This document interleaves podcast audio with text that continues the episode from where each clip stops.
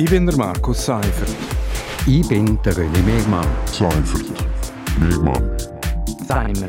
Gemeinsam sind wir Seimer. Seimer. Seimer. Seimer. Und das hat uns in dieser Woche bewegt. Seimer. Willkommen bei Seimer auf RSO. Seimer, das steht für Seifert und Mehrmann und wir reden jeden Freitag über das aktuelles Wochenthema. Ja, René Mehrmann, letzten Sonntag hat Graubünden ein neues Parlament und eine neue Regierung gewählt und in dem Zusammenhang müssen wir eingestehen, dass wir in Sachen Prognosen ziemlich falsch gelegen sind. Wir haben vor der Wahl eine historische Abwahl vom Regierungsrat John Domenic Parolini vorausgesagt und der SVP-Kandidat Roman Hug als Gewinner gesehen. Fakt ist, John Domenic Parolini ist wiedergewählt. Der Roman Hug hat die Erwartungen bei weitem nicht erfüllt. Äh, jetzt stehen wir ein bisschen mit kurzen Hosen da.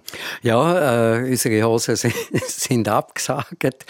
Aber äh, ich bin auch wahnsinnig überrascht am Sonntag. Also ich, ha, ich hätte das so nicht erwartet. Und äh, ich kann mir einfach vorstellen, dass durch die äh, Umfrage auch, die Prognose, die gesagt hat, äh, es wird wirklich eng für den Jan Domenic Parolini, dass das einfach noch Wähler mobilisiert hat. Dass irgendwie äh, BDP, alte BDPler gesagt haben, nein, das kann nicht sein, jetzt müssen wir den auf den Wahlzettel schreiben. Also zu unserer Rechtfertigung kann man ja sagen, dass wir der Umfrage eben mehr oder weniger vertraut haben und dass die Umfrage halt schon ungewöhnlich früh gemacht worden ist. Aber trotzdem, äh, Leon Domenic Parolini hat äh, wirklich eine bemerkenswerte Wende geschafft. Aber warum hat eigentlich Roman Hug so viel weniger Stimmen geholt. Wie erklärst du dir das?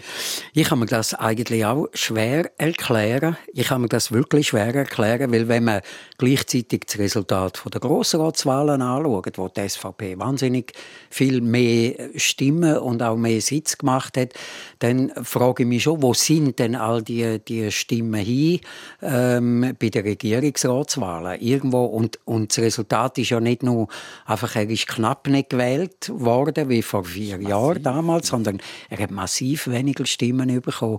Und äh, ich kann mir einfach denken, dass halt vielleicht immer noch wahnsinnig viel alte BDPler gibt, wo der SVP die Abspaltung immer noch übel nehmen. Und, und darum kategorisch einfach keinen Regierungsratskandidat von der SVP aufschreiben. Ja, und das haben wir auch in anderen Kantonen zum Teil können sehen, dass die SVP äh, zwar gut abschnitt, aber immer wenn es um Regierungsposten geht, dass dort äh, viele Leute noch ein bisschen Bedenken haben, eigentlich mit der SVP zu wählen.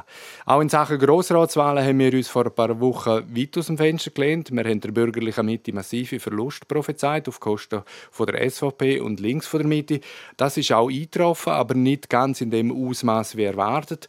Äh, Graubünden scheint äh, einfach politisch auch ein bisschen eher behäbig unterwegs zu sein. Die ganz grossen politischen Beben bleiben bei uns einfach aus. Ja, das äh, ist so. Wobei, also eben, man muss schon sagen, also Mitte, also BDP und CVP zusammen, die haben vorher 53 Sitze gehabt, haben jetzt noch 34. Also das sind Aber immer noch stärkste Fraktion.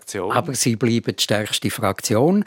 Äh, das, ist, das ist klar. Auch die FDP hat natürlich äh, Einbußen müssen hinnehmen. Eben, das ist natürlich auch am Wechsel zum Wahlsystem, zum Proporz äh, geschuldet. Aber äh, ich glaube, so weit daneben sind wir jetzt da nicht gelegen. Nein, es nicht.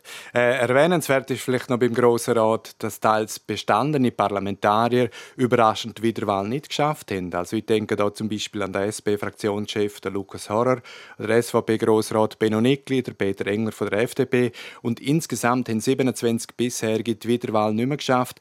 Und das sind teilweise alles andere als Hinterbänkler. Da hat man, das hat schon auch mit dem neuen Wahlsystem zu tun.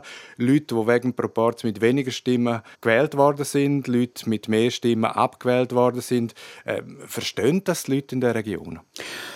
Ich glaube im Moment noch nicht. Auch so erste Reaktionen, wo man dann gelesen hat, Leserbriefe, die gekommen sind, äh, da hat man, oder wenn man mit den Leuten auf der Straße redet, da hat man schon das Gefühl, das ist jetzt für die schwierig zum Nachvollziehen, weil man sich einfach natürlich über, über Jahrzehnte gewöhnt war, äh, beim Majorzsystem, der mit den meisten Stimmen, der ist gewählt und so.